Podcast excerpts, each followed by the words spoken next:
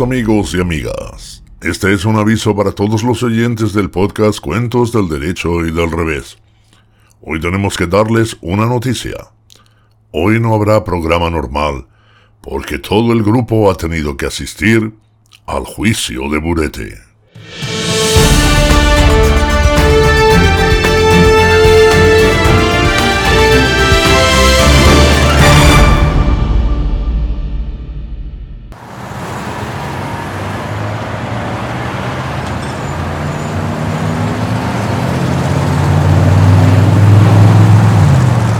Bueno chicos, eh, ya estamos llegando al juzgado, ¿vale? Mm, No tienes que estar nervioso, que te veo un poquito nervioso, Burete.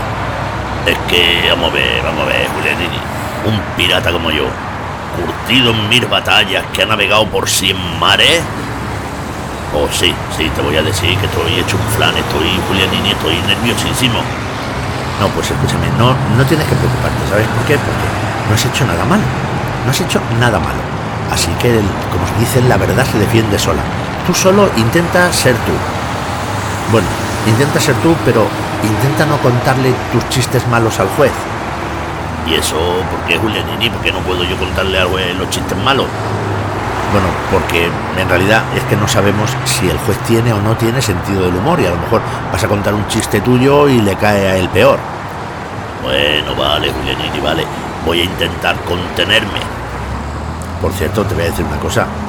Qué elegante Parkinson te has puesto para venir al juzgado, ¿eh? Hombre, es que quiero causar una buena impresión ahí para ayudar a nuestro amigo Burete. Bueno, es normal. Pero tú ya verás como todo sale bien. Ya verás, ya verás, seguro. Y arréglate un poquito la corbata, ponte la que la tienes ahí un poco torcida. En fin, Nati, ¿qué? ¿Ya ha llegado la hora?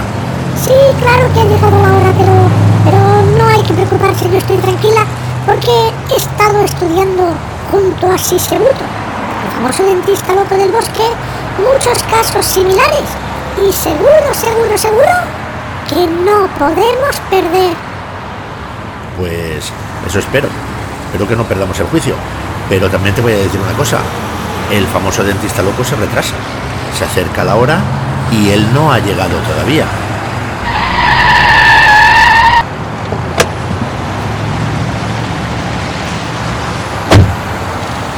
Buenos días, vecinos, buenos días, madre mía.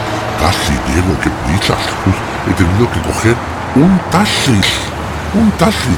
Y, y fíjate, deja la tarde, he cogido el taxi y no tengo dinero, señor Julianini. ¿Podría usted ser tan amable de pagar el taxi usted por mí, por favor, señor Julianini? Pues le voy a decir una cosa, vecino. Empezamos bien. Empezamos bien. Espero que venga usted más preparado para el juicio que para pagar el taxi, porque si no, No se preocupe, señor Julianini, no se preocupe que lo tengo todo controlado. Sí, sí, sí. Pero bueno, si ya estamos todos, vamos a entrar, que aún tenemos que pasar por el detector de metales. Buenos días. Dejen sus pertenencias en la bandeja sobre la cinta y pasen bajo el arco. Muy bien, señor perro, todo correcto. Adelante. También usted, señor gallina. El abogado, todo correcto. Ok. El señor del bigote y la perilla. Julianini, por favor. El señor del bigote Julianini. Adelante. Ahora el pirata. Vaya, no, ha pitado. Vuelva usted a pasar. Otra vez. Eh, vuelva usted a pasar. Otra vez. Vuelva usted a pasar. Pero vamos a ver, criatura, ¿no se da cuenta usted que lo que está pitando es el garfio? Es verdad, es verdad. Pero no puede entrar así con un garfio en el juzgado. Es muy peligroso. Pues ya me contará usted qué es lo que vamos a hacer, porque soy un pirata, no me puedo quitar el garfio. Pues entonces, póngale este tapón de corcho en la punta.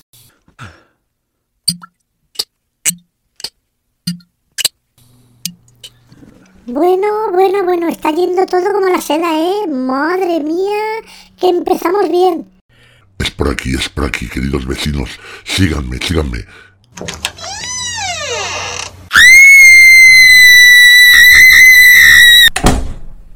Ah, no, no, por aquí no es. Perdón, que este es el aseo. Madre mía, estamos en buenas manos, pero ¿ha- ¿ha venido usted alguna vez al juzgado? Sí, sí, sí. Sí he venido alguna vez al juzgado, sí, pero nunca como abogado. Buenos días. Les veo un poco perdidos. Su sala es por allí. Por cierto, si necesitan algo, no duden en pedírmelo. Soy el alguacil Zascandil.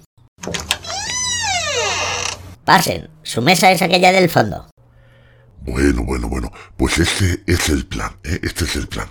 Eh, a ver, espérate que se me ha olvidado el plan. Eh, eso es, sí. A lo mejor les hacen declarar en el juicio, pero no se tienen que poner nerviosos. En pie. No, es una broma que suelo hacer yo. Siéntense, siéntense. Pues no me parece muy gracioso a mí esto, ¿eh? Pero bueno, en fin, me estoy partiendo de la risa. En pie. No, no, no, es una broma, es una broma. Siéntense. Bueno, ya está bien, ¿no? En pie. Que no, siéntense, que es una broma. Bueno, ¿va usted a parar ya? ¿O qué? Esto no tiene gracia, ¿eh? En pie. Pues ahora no me da la gana. Entra en la sala su señoría, José María. Va, Porra, madre mía. Ahora que tenía que levantarme de verdad porque viene el juez. ¿Por qué el pirata no se ha levantado cuando he entrado? Ha sido por culpa del alguacil Zascandil que está aquí haciendo tontería. Así que encima culpa a mi alguacil. ¿Dónde está el acusado? Es el pirata, su señoría, José María. O sea, que el graciosito que no se levanta y encima culpa al alguacil Zascandil es el acusado. Pues empieza usted con buen pie. Pues será eso, a lo mejor lo dice usted porque tengo una pata de palo.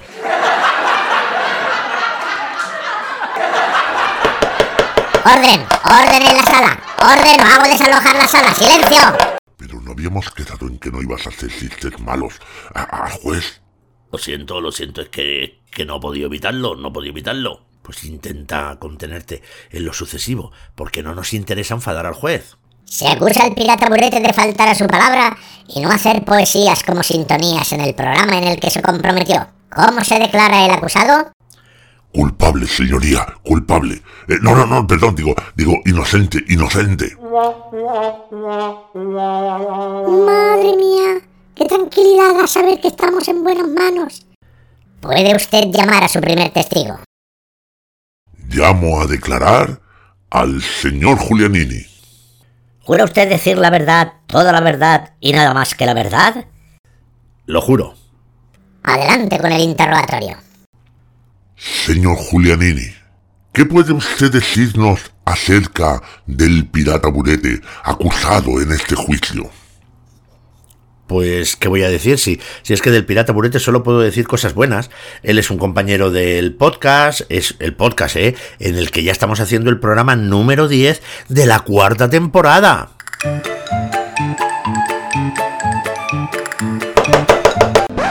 ¡Fuera música! ¡Fuera música! ¿Quién ha puesto esa música? Estamos en un juzgado. Que sea la última vez.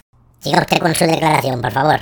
Lo que quería decir es que nosotros formamos un equipo. Un equipo que sabe trabajar unido, que sabe hacer cosas, eh, aunque a veces también tenemos nuestros malos momentos, como todos, como pasa en todas las casas y en todos los grupos, pero el equipo está por encima de todo. Así que, fíjese, es algo así más o menos los problemas que uno puede tener y luego cómo trabaja en común, pues más o menos, más o menos para que usted lo entienda, pues se parece un poco a lo que les ocurrió a un grupo de amigos que sale justamente esta historia en un cuento ruso y dice así.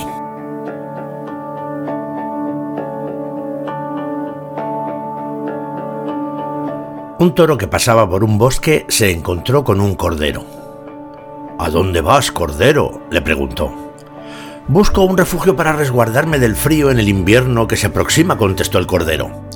Pues si te parece bien, vamos juntos en su busca. Y así continuaron caminando los dos hasta que se encontraron con un cerdo. ¿A dónde vas, cerdo? preguntó el toro. Busco un refugio para el crudo invierno, contestó el cerdo. Pues si te parece bien, vente con nosotros. Y siguieron andando los tres. Y un poquito más tarde se les acercó un ganso. ¿A dónde vas, ganso? le preguntó el toro. Pues estoy buscando un refugio para el invierno, respondió el ganso. Pues si te parece bien, síguenos, que estamos buscando lo mismo que tú. Y el ganso continuó con ellos. Anduvieron un ratito más y tropezaron enseguida con un gallo. ¿A dónde vas, gallo? le preguntó el toro. Pues busco un refugio para invernar. Se acerca un invierno crudo y necesito un lugar donde resguardarme, contestó el gallo. Pues todos estamos buscando lo mismo, respondió el toro. Si te parece bien, síguenos, vente con nosotros. Y así juntos los cinco siguieron el camino mientras iban hablando unos con otros. ¿Qué haremos? se decían. El invierno está empezando y ya se sienten los primeros fríos. ¿Dónde encontraremos un lugar donde refugiarnos todos? Y entonces el toro les propuso una idea que había tenido. Yo creo que lo que deberíamos hacer sería construir una cabaña, porque si no, es seguro que nos helaremos en la primera noche fría. Creo que si trabajamos todos juntos, pronto la veremos hecha. Pero enseguida el cordero repuso, yo, mira lo que te digo, yo tengo un abrigo muy calentito. Mira, mira qué lana tengo. Yo creo que podré invernar sin necesidad de cabaña, sin necesidad de trabajar para hacer una cabaña. Y el cerdo dijo también, pues te voy a decir una cosa, amigo toro. A mí el frío no me preocupa lo más mínimo. Me esconderé entre la tierra y creo que no necesitaré otro refugio. Y el ganso enseguida añadió, pues ¿sabes lo que haré yo? Me sentaré entre las ramas de un abeto y una ala me servirá de cama y la otra si la pongo bien me servirá de manta y no habrá frío capaz de molestarme. Así que creo que no necesito trabajar en la cabaña esa que dices. Y el gallo exclamó, ¿acaso no tengo yo también alas para preservarme del frío? Podré invernar muy bien al descubierto si hago lo mismo que ha explicado el ganso.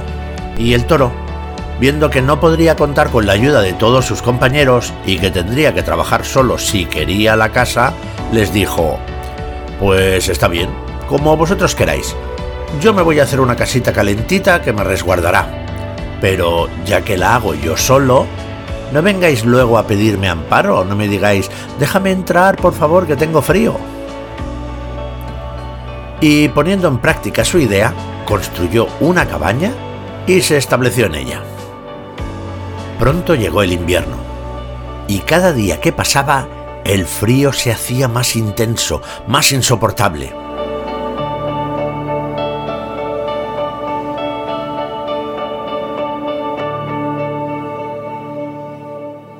Entonces se hizo tan insoportable que el cordero fue a pedirle albergue al toro. Amigo toro, amigo toro, déjame entrar, por favor. Me gustaría calentarme un poquito. No, cordero, no. Acuérdate. Tú tienes un buen abrigo en tu lana y puedes invernar al descubierto. No me supliques más, porque no te dejaré entrar. Pues si no me dejas entrar, contestó el cordero, daré un topetazo con toda mi fuerza y derribaré la cabaña y pasarás tú tanto frío como yo. Y claro, ante aquella amenaza el toro se puso a pensar y se dijo le voy a dejar entrar, porque si no va a ser peor para mí. De modo que, ¿qué podía hacer el toro? Dejó entrar al cordero. Y un poquito más tarde, el cerdo que estaba helado de frío vino a pedirle albergue al toro. Amigo toro, déjame entrar, amigo, que somos amigos. Es que tengo un poquito de frío. No, cerdo, no. Acuérdate que tú podías esconderte entre la tierra y así podías invernar sin tener el más mínimo frío. Pues mm, si no me dejas entrar, Ozaré con mi hocico el pie de los postes que sostienen tu cabaña y se caerá. Haré unos agujeros y tu cabaña se veirá al suelo y tú vas a pasar tanto frío como yo así que tampoco tenía más remedio que dejar entrar al cerdo. Y no tardó mucho tiempo cuando aparecieron por allí el ganso y el gallo a pedir protección. Déjanos entrar, buen toro, que tenemos mucho frío. No, amigos míos, no. Vosotros tenéis cada uno un par de alas estupendas que os sirven de cama y de manta para pasar el invierno calentitos. Si no me dejas entrar, dijo el ganso, arrancaré con mi pico todo el musgo que tapa las rendijas de las paredes, y verás qué frío vas a pasar. Y enseguida añadió el gallo, ¿que no me dejas entrar a mí? Pues si no me dejas entrar, amigo toro, me subiré a lo alto de la cabaña y con las patas echaré abajo toda la tierra que cubre el techo, y entonces te vas a reír tú del frío y de la lluvia. Y así que el toro no pudo hacer otra cosa más que alojar también al ganso y al gallo. Y de este modo se reunieron otra vez los cinco compañeros. y cuando el gallo ya estaba caliente, empezó a cantar sus canciones. Y la zorra, al oírlo cantar, se le abrió un apetito enorme y sintió deseos de darse un banquete con carne de gallo. Pero se quedó pensando en el modo de cazarlo. Y tuvo una idea.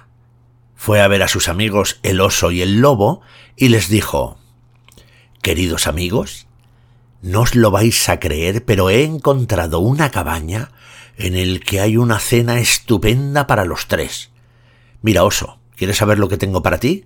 Tengo un enorme toro. Para ti, lobo, tengo un cordero. Y para mí un delicioso gallo. Muy bien, amigo, le dijeron los dos.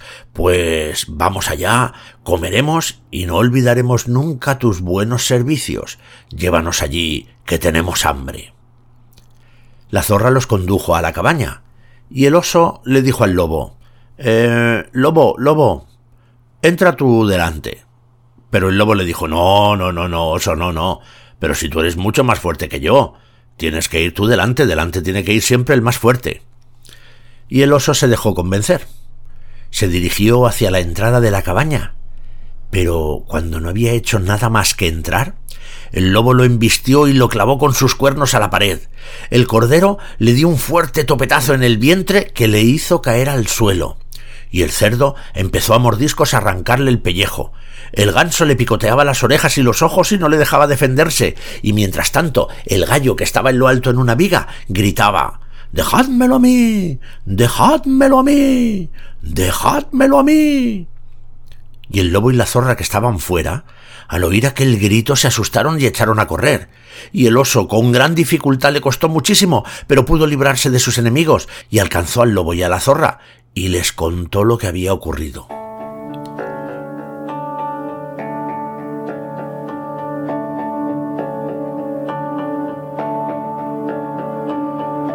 No os lo vais a creer, decía el oso. No os lo vais a creer ni cuando os lo cuente, pero en mi vida he pasado un miedo semejante. En cuanto entré en la cabaña, se me echó encima una enorme mujer con un gran tenedor y me clavó en la pared. Y luego acudió un montón de gente que empezó a darme golpes y pinchazos y hasta picotazos en los ojos y en las orejas. Pero el más terrible de todos era uno que estaba sentado en lo más alto y que no dejaba de gritar Dejádmelo a mí. Dejádmelo a mí. Tuve que echar a correr, porque si ese me llega a coger por su cuenta, no sé qué me hubiera hecho. Y colorín colorado, este cuento se ha acabado.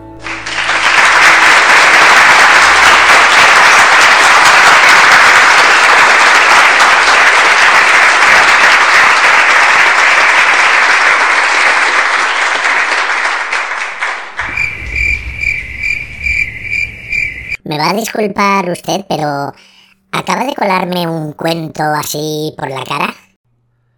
Bueno, no, por la cara no. Lo he hecho para ilustrar lo que quería decir sobre la forma en la que nosotros trabajamos, que a veces pues tenemos nuestros problemas, pero siempre los solucionamos.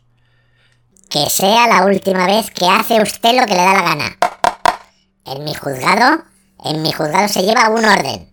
Aquí no se toman las cosas por el pito del sereno. Abogado, ¿tiene usted algún otro testigo? Déjeme usted consultar mi lista, a ver qué tengo, a ver.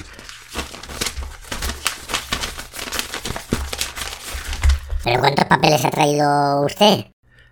Ya está, ya está, ya está. Llamo a declarar al perro Parkinson. ¿Jura usted decir la verdad, toda la verdad y nada más que la verdad? ¡Wow! Eh, digo, sí, sí, perdón, perdón. Muy bien, señor perro Parkinson. ¿Qué desea usted testificar? Pues mire usted. En primer lugar, quisiera decir que a mí me gusta mucho el cuento que ha contado Julianini, ¿eh? el cuento ruso, que es verdad que nosotros trabajamos así, en equipo. Incluso a veces como en el cuento nosotros tenemos también nuestros malos momentos, pero siempre los superamos. Por cierto, que no sé si lo ha dicho Julianini, que el cuento que ha contado era un cuento ruso, ¿eh? Y claro, si a usted le da por buscar libros de cuentos rusos editados en España, madre mía, va a encontrar usted un montón de libros editados por un montón de editoriales.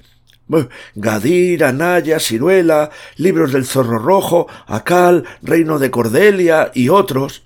Pero fíjese, una curiosidad. Si busca usted autores modernos rusos traducidos al español, pues yo no he podido encontrar. No sé, a lo mejor usted sí los encontrará, pero yo no he podido. ¿Pero ¿y por qué me está usted contando esto? Bueno, vamos a ver. ¿Es que no le gusta a usted leer? ¿No le gusta a usted leer? Sí, pues claro que me gusta leer. Me gusta muchísimo, por supuesto. Pero no estamos en una librería. Estamos en un tribunal. Protesto, señoría, ¿Y por qué protesta? porque las sillas que han puesto son, son unas sillas muy incómodas.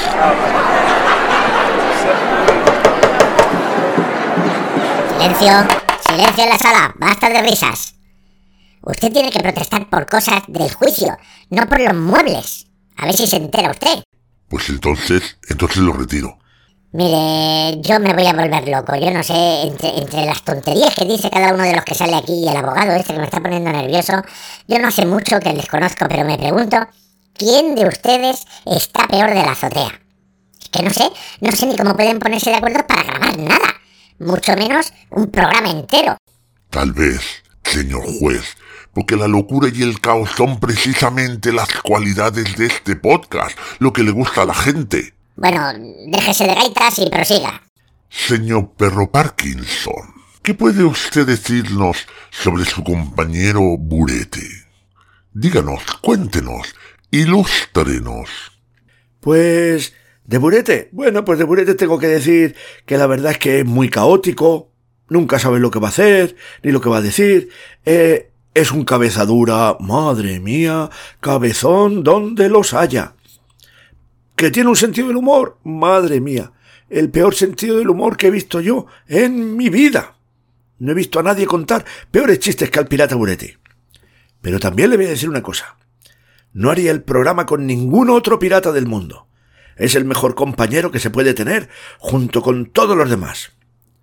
Y por eso presentamos la prueba 63S7.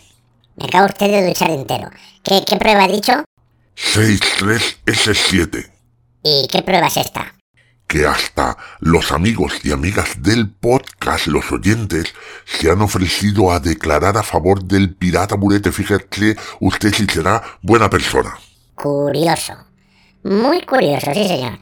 Tener buenos amigos es un punto a favor. En eso estoy de acuerdo, no se lo puedo rebatir. Pero quiero hacerle una pregunta. ¿Siempre que se juntan ustedes son tan caóticos? No, no, señoría José María, ni muchísimo menos. Ah, bueno, pues me quedo mucho más tranquilo. No, no, no, si en realidad quería decir que, que cuando nos juntamos somos muchísimo peor. Madre mía, las cosas son, son un caos.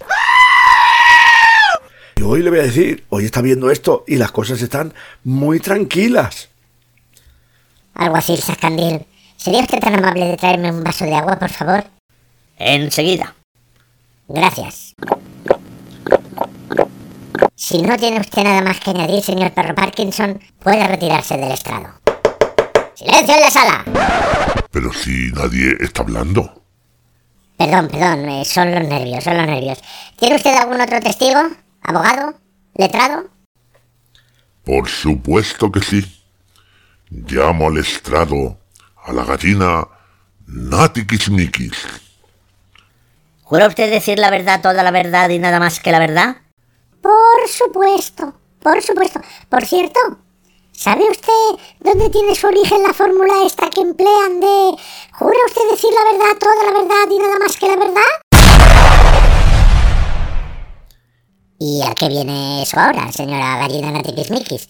No le haga caso, no le haga caso, señor juez. No le haga caso a mi testigo. Es que, es que la gallina Natikismikis tiene un problema, verá usted, se lo voy a contar.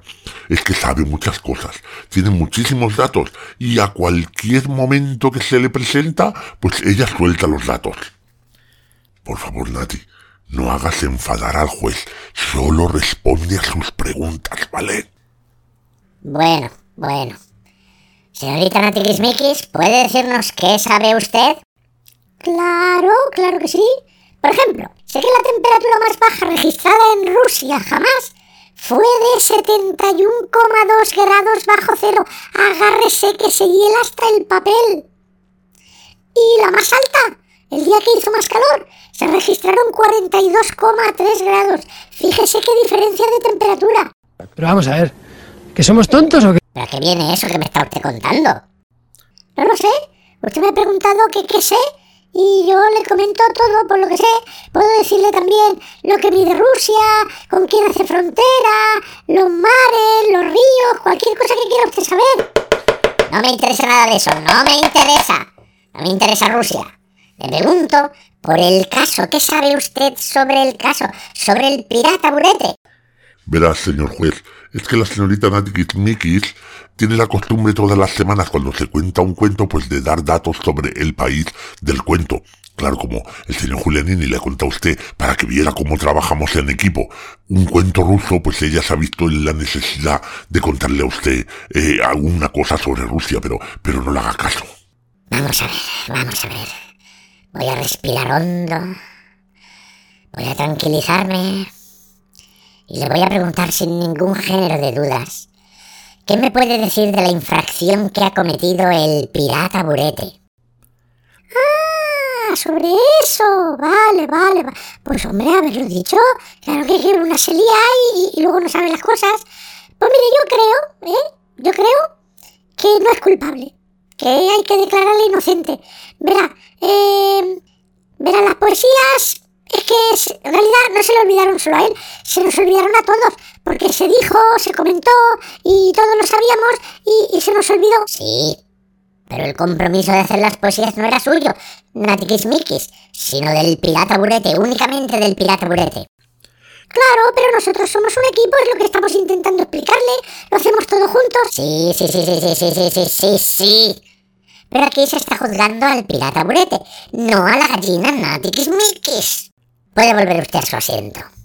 Pues entonces llamo a declarar otra vez al señor Julianini. Bueno, pero no olvide que sigue usted bajo juramento, señor Julianini. Y no irá a colarme usted otra vez otro cuento ruso. No, no, no, hombre, no, ¿cómo voy a hacer eso? Ni muchísimo menos, no, no, no. Solo, solo quiero que su señoría, el juez José María, se imagine qué pasaría si pensamos en las cosas que han pasado en el cuento que le he contado antes, pero al revés. Al revés. Solamente eso. No es, no es un cuento ruso, ¿eh? Solamente imagínese, imagínese un día, pues no sé, que vamos a suponer, pues,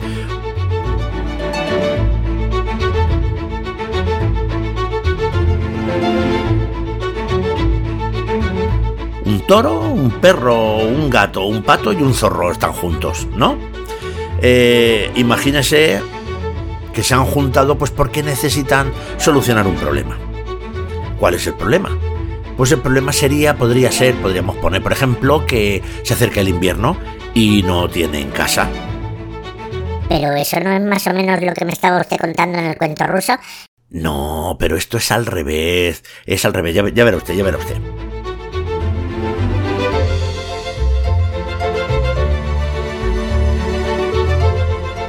El caso es que, como tenían que hacerse una casa, pues claro, el toro tomó la palabra y dijo, Queridos amigos, pronto llegará el invierno con su mano fría. que al toro le gustaba mucho ser así un poco pedante. Ninguno de nosotros tiene un hogar donde resguardarse. Así que he pensado que podríamos construirnos entre todos una casa como las que se hacen los hombres. Pero eso es muy complicado. Dijo el perro. Ni mucho menos. Respondió el toro. Tan solo hay que levantar cuatro paredes y un techo. Pero somos un equipo. Y las cosas en equipo son más fáciles. Hay que repartirse el trabajo, solo es cuestión de repartirse el trabajo. Vamos a ver, vosotros iréis a buscar los materiales que hacen falta para levantar las paredes y el techo y yo buscaré por el bosque el mejor lugar para construir la casa. Perro, tú irás al norte, gato tú al sur, pato tú al oeste y zorro tú al este. Y traed todo lo que creáis que puede servir para hacernos una casa.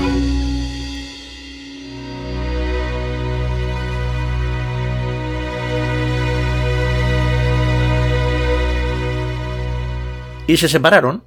Cada uno se fue en la dirección indicada e hicieron un montón de viajes acarreando todo tipo de materiales. El toro se alejó apenas unos metros y se durmió la siesta detrás de unos matorrales donde no podían verle. Al acabar el día, había muchísimos materiales y el perro, el gato, el pato y el zorro estaban lógicamente agotados. El toro se acercó, simulando estar cansadísimo. Hola, hola amigos. Ah, Llevo todo el día pateando el bosque para arriba y para abajo, y, y he llegado a la conclusión que el mejor sitio para levantar la casa es este. Y después de aquel día de trabajo, se quedaron dormidos agotados. En cuanto amaneció, el toro volvió a organizar el trabajo. Bien, queridos amigos, es hora de levantar las paredes de la casa. Las paredes de mi casa, digo las paredes de nuestra casa. Vosotros id haciendo el trabajo de levantar las paredes. ¿Y tú qué harás? quiso saber el gato. Yo, yo, precisamente yo me he reservado la tarea más ingrata y agotadora. Yo iré caminando hasta la ciudad y pediré allí el permiso de obra al ayuntamiento. Es todo el día de viaje, por eso no he querido pediros a vosotros que lo hagáis. ¿Permiso de obra? ¿Qué es eso? Preguntó el pato. Por eso tengo que ir yo, porque vosotros no sabéis nada de burocracia. Tenéis que saber que para cualquier construcción que se haga hay que pedir un permiso. Si no tienes el permiso, pueden venir y tirarte la casa abajo. Pero somos o no somos un equipo. Lo somos, lo somos, lo somos. Por eso yo me cargo con el peor trabajo de todos, para que vosotros tengáis que construir las paredes sin necesidad siquiera de moveros de aquí. Y así lo hicieron. El perro, el gato, el pato y el zorro se pusieron patas a la obra. El toro se despidió de ellos y tras los primeros arbustos se paró y se quedó todo el día dormido. A la noche, las cuatro paredes estaban levantadas y el toro hizo como que regresaba de un larguísimo viaje. Hola. Hola a todos. Permitid que me siente, dejadme que me siente. Estoy agotado, necesito recuperar el aliento. Entre, entre lo que caminé ayer y lo que he caminado hoy, tengo agujetas hasta en los cuernos. Pero, pero no os preocupéis. Tengo el permiso de obra y a nosotros solo nos queda ya el tejado. Somos el mejor equipo del mundo.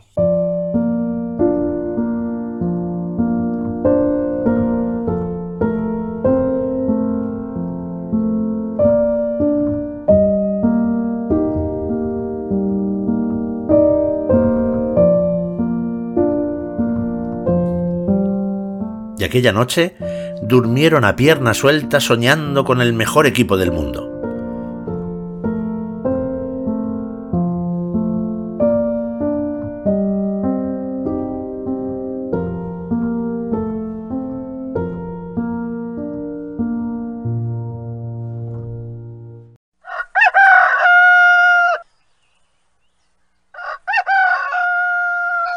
Y en cuanto amaneció, el toro les dijo Amigos, estamos cerca del final. Queda el último empujón. Suerte que somos un equipo. Así que hoy acabaremos el techo y la casa entre todos. Como siempre, yo me reservo la tarea más ingrata y penosa. Caminaré horas y horas hasta la capital para conseguir la cédula de habitabilidad de la casa. Y vosotros trabajaréis aquí, sin la molestia de tener que moveros y a la sombra. ¿Una cédula de habitabilidad? preguntó el zorro. ¿Qué es una cédula de habitabilidad? Ay, madre mía, menos mal que estoy yo aquí en el equipo este. Una cédula de habitabilidad es el documento que acredita que podemos vivir en una casa porque cumplimos todos los requisitos técnicos, higiénicos y sanitarios. Si no tuviéramos la cédula de habitabilidad, no nos dejarían vivir aquí. Y como siempre, el perro, el gato, el pato y el zorro se pusieron a trabajar. Y el toro, en cuanto quedó fuera de la vista de los otros, se echó la siesta. Cuando regresó, el tejado estaba terminado. Dejadme dejadme que recupere el aliento. Ay, ay, estoy muerto, pero, pero tengo una buena noticia. Tenemos la cédula de habitabilidad. Voy a comer algo y me voy a dormir, estoy muerto. Y desde ese día tuvieron casa. Pero el toro siempre se las ingeniaba para hacer trabajar a los demás, mientras que él conseguía escaquearse siempre.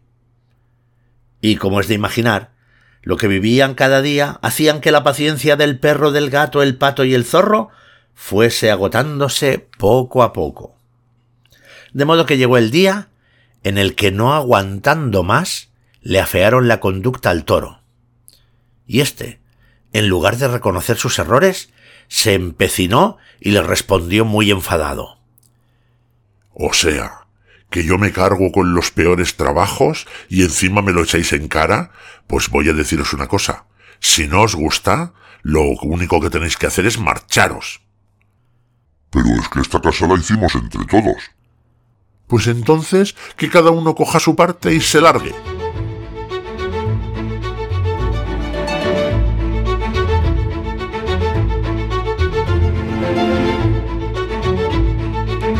Y los cuatro se miraron entre sí y no necesitaron decirse ni una sola palabra. Cada uno de ellos se llevó una pared y el techo de la casa.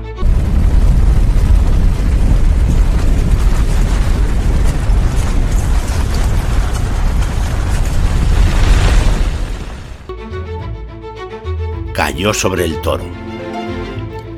Y colorín colorado, este cuento ¿Me acaba de colar usted otro cuento? ¿Me acaba de colar usted otro cuento?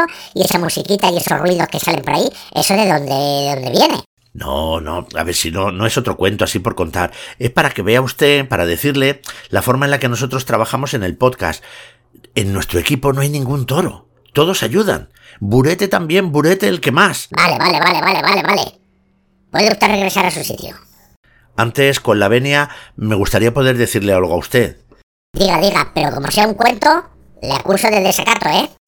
No, no, no. No, es que en el programa tenemos una sección que se llama...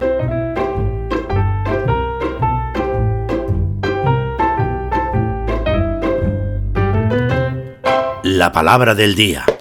Orden, orden. Le he dicho que no me ponga usted musiquitas, que no me ponga musiquitas en el, eh, en el juzgado, por favor. ¿Y qué hacen en esa sección? A ver, ¿es que la hace el pirata? ¿A qué viene todo esto?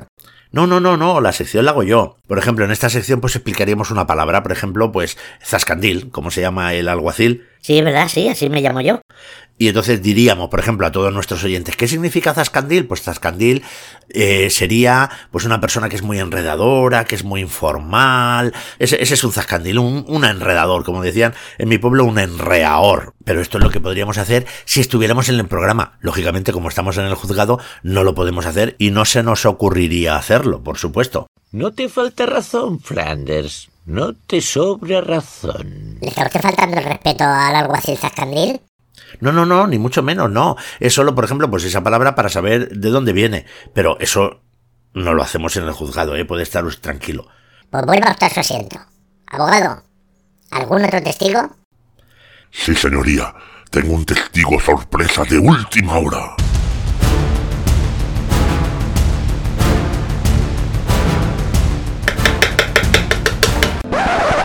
Próximo que me vuelva a poner una musiquita, lo expulso de la sala. ¡Silencio! ¿Un testigo sorpresa? ¿Quién es? Yo.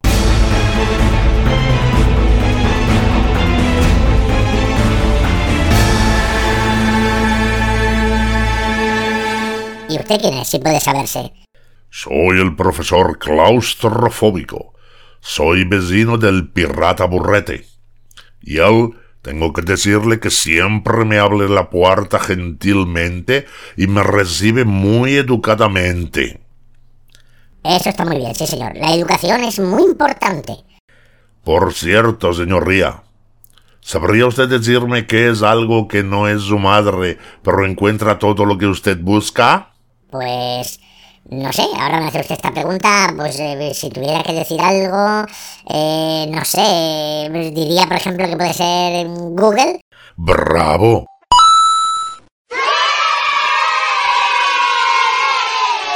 Si dice usted Google, usted habría acertado. Como han acertado también nuestros amigos Deva, Ana, Marietti, la Abu.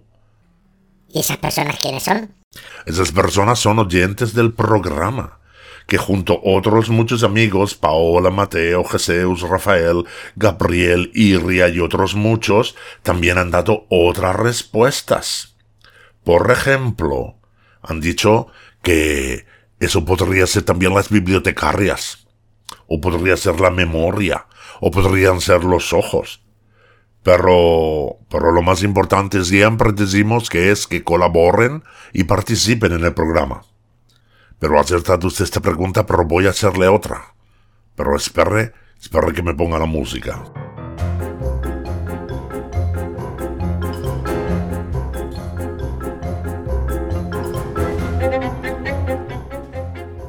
Si me pongo una R, estoy dentro del año.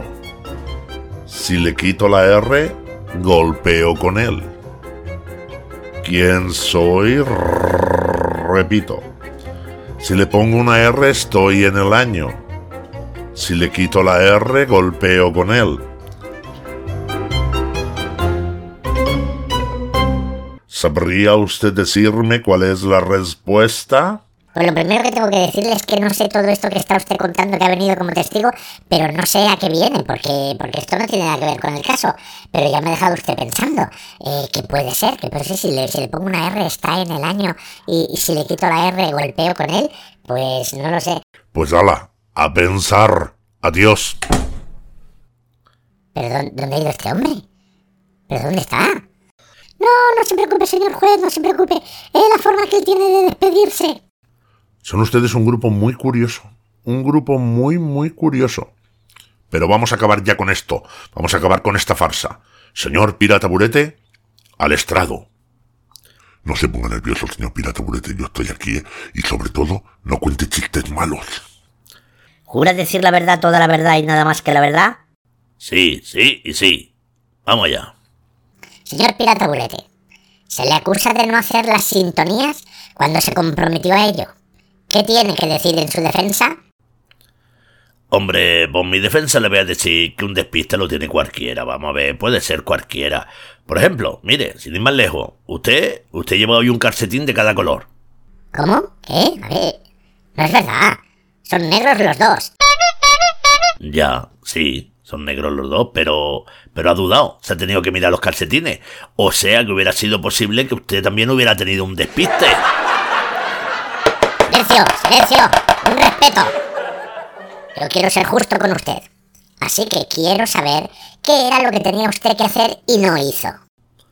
Pues verá, vamos a ver, si es que la verdad es que mire, yo soy un poeta, un pirata poeta, y claro, la poesía surge así, de la nada, fluye, nace libre. Sí, sí, sí, sí, sí. Todo lo que usted quiera y todo eso está muy bien. Pero, ¿qué era lo que tenía que hacer? Pues tenía que presentar las sesiones del programa con unas poesías improvisadas que hago yo. Eh, mire, por cierto, ¿quiere que se lo demuestre? ¿Quiere que le improvise ahora mismo una poesía para que vea usted lo que es? Pues me parece muy bien. Es una prueba muy interesante para el juicio. Adelante. Pues voy a improvisarle una para usted, ¿vale? Vamos a ver. Eh, Podemos poner una musiquita, es que si me pone la musiquita me inspiro.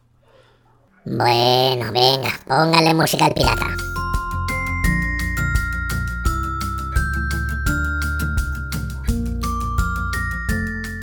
Cuando miro a su señoría, me acuerdo de mi tía.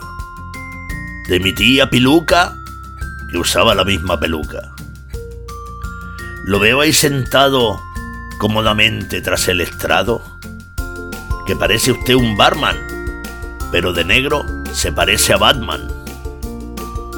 Por el pelo en las orejas me recuerda a una vecina vieja, cuyo nombre es Alicia, pero está impartiendo justicia. Basta, basta, basta, basta, basta. ¿Pero qué es esto? ¿Pero le parece a usted bien aquí insultarme?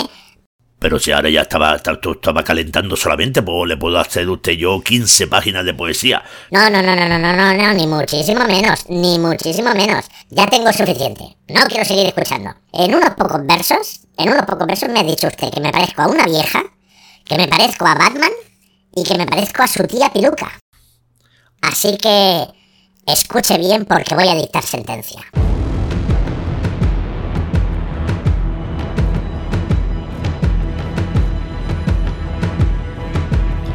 Después de escuchar los poemas que usted me ha dedicado, me doy cuenta que el verdadero problema no es no escucharlos, sino escucharlos.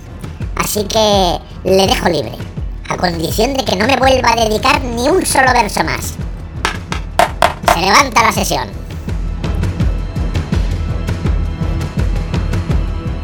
Señor juez, muchísimas gracias, ¿eh? Muchísimas gracias a usted y muchísimas gracias a todos, a todos los que hacen posible este podcast en el que lo importante eres tú. ¿Y esa música? ¿Y esa música? Alguacil Trascandil, desaloje la sala. Les acusaré a todos de desacato. Desalojen la sala, silencio.